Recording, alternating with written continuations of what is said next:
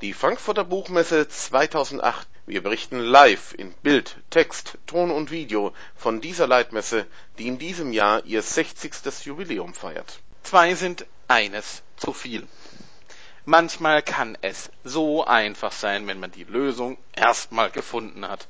Als wir vorhin den Internetzugang hier in unserem Büro auf der Buchmesse in Betrieb nehmen wollten, bekam das Modem zum Verplatzen kein DSL-Signal.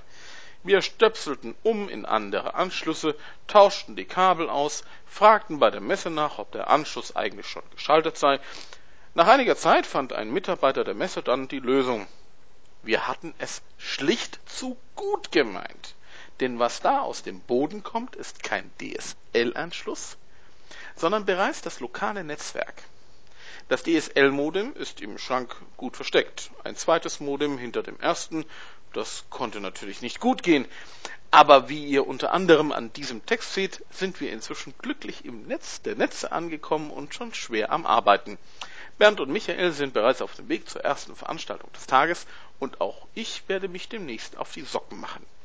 Mein Thema wird sein Piraterie, wer zahlt die Zeche? Also dann, Matrosen, setzt die Segel gen Halle 4-1.